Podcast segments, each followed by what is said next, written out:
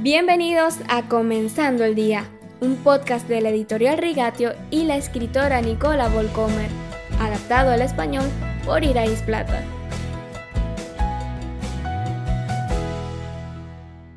Buenos días. Es el comienzo de una nueva semana y continuamos con nuestro tema, los Salmos, un diario de adoración. Ya hemos notado que la adoración no siempre tiene que ver con el buen humor. Por ejemplo, el Salmo 31 fue escrito cuando David estaba en una situación desesperada, probablemente huyendo del rey Saúl. Por causa de todos mis enemigos, soy el reír de mis vecinos. Soy un espanto para mis amigos, de mí huyen los que me encuentran en la calle. Versículo 11. Mi corazón se acelera cada vez que leo estas palabras. Nunca tuve ningún problema con no gustar. Para mí estaba claro que mis creencias probablemente me descalificarían de cualquier concurso de popularidad. No esperaba otra cosa.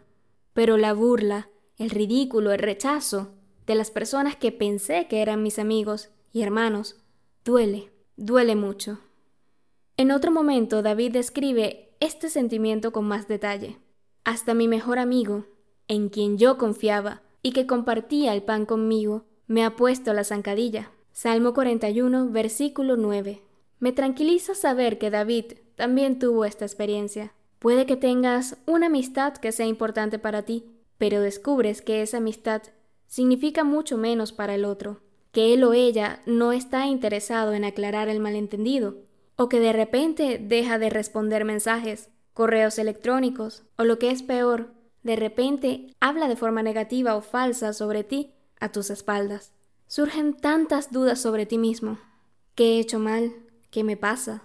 David también experimenta tales abusos de confianza. Su generosidad es castigada en lugar de ser recompensada, especialmente por el rey Saúl, a quien ama de verdad y quiere servir de todo corazón. Y peor aún, de su hijo Absalón, que le clavó un cuchillo en la espalda de la manera más desleal. Incluso cuando la gente le hace daño, David cuenta con el Señor. Increíble.